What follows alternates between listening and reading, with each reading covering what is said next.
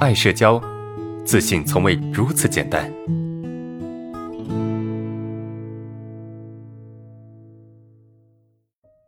来看第二个问题，老师，我感觉好压抑啊，对吧？在家里面和办公室是天壤之别，在家我很轻松自如，在办公室整个人都收缩压抑，连呼吸都是小心翼翼的感觉，就是很想说话。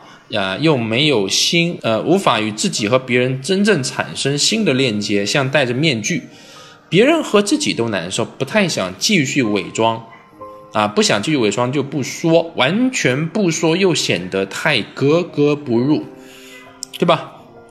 太压抑，又想说，对吧？想说又有很多的顾虑，啊，就是这么恶性的循环，特别压抑，内心极度的不和谐，该怎么办？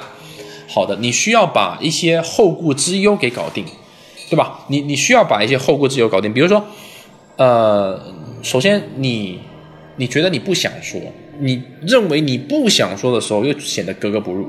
你说吧，又有很多的担忧，是不是？你要把前者跟后者两个顾虑给打消掉，给搞定，是吧？你才能够在面对这样的环境的时候更放松一些。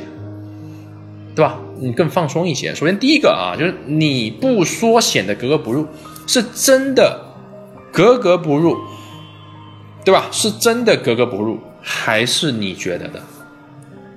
我举我个人例子啊，我在有社交恐惧的阶段啊，我在有社交恐惧的阶段，我也跟你有同样的感觉，就是当我在一个环境里面，如果不说话，我会显得自己格格不入。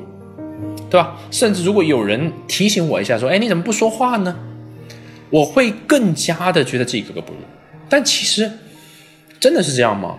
当我走出社恐之后，我在同样的环境里面去同样不说话，我并不会觉得自己格格不入。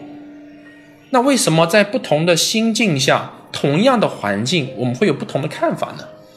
为什么？在于你自己。我们对自己有评价，我们对自己有要求。对吧？当你对自己有要求的时候，你就会觉得你现在的做法是不对的。你对自己的要求是我应该说话，我应该表达，对吧？我应该跟别人和谐共处，甚至我应该非常幽默、非常搞笑。这个是你对自己的要求，是吧？这是你对自己的要求。那为什么走社恐之后我就没要求了？因为我觉得不说也无所谓啊。不表达也无所谓啊，我可以听啊，我不一定在社交场合我非得表达出自己的一些态度、观点和看法，我不需要啊，对吧？无所谓的，所以你要打下这个顾虑，就在这个环境里面，你觉得自己格格不入的重点不是你真的格格不入，而是你觉得自己格格不入。那你觉得自己格格不入，是因为你对自己有一个很高的要求，你觉得非得融入，非得表达。才能显得合群，谁说的呀？哎，你多说话就合群呢？你多表达就合群了？你开几个玩笑就合群了呀？合不合群跟你这些东西其实没有太大的关系，你明白吗，同学们？真的没有太大的关系啊！所以，呃，这个点我们得改变哈。第二个就是你说吧，又有太多的顾虑，那怎么去打消这个顾虑呢？其实没有什么办法，对吧？你只有说出来，你才知道你顾虑的是真的还是假的。有时候我们会想说，哎，我说这句话之后，他会怎么看？他会怎么想？是吧？他会不会觉得我这个人很 很奇怪啊，很糟糕啊？我们会有各种各样的一些自我评价放着，所以呢，我们就不敢说。但真的吗？还是刚才那个问题是真的吗？我不知道，但大概率是假的。但是我跟你说假的没用啊，你得去做呀，你去说出来，你去做出来。你才知道哦，你担忧的它不是事实啊，所以这个没有人可以帮你，你你你只有自己去表达出来。所以我为什么跟同学们说，哎，一定要去表达真实的想法，去表达你真实的感受？为什么？因为只有你把最真实的状态去展现出来，那么别人给你的反应才是你这个状态的一个真实反应。如果你伪装成一个呃很好的人，你伪装成一个呃状态非常 OK 的人，你伪装一个很自信的人。哎，你表达出来之后，别人给你的反应，你也不认为是对的呀，因为你会觉得这是因为我的伪装，所以对方才这样子的。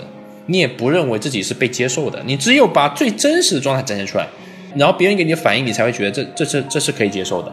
这是真实的，懂吗？啊，表达了收到的反馈好像符合我的猜测啊，你加了一个好像，那你是怎么判断它就是你的猜测呢？你为什么要加好像呢？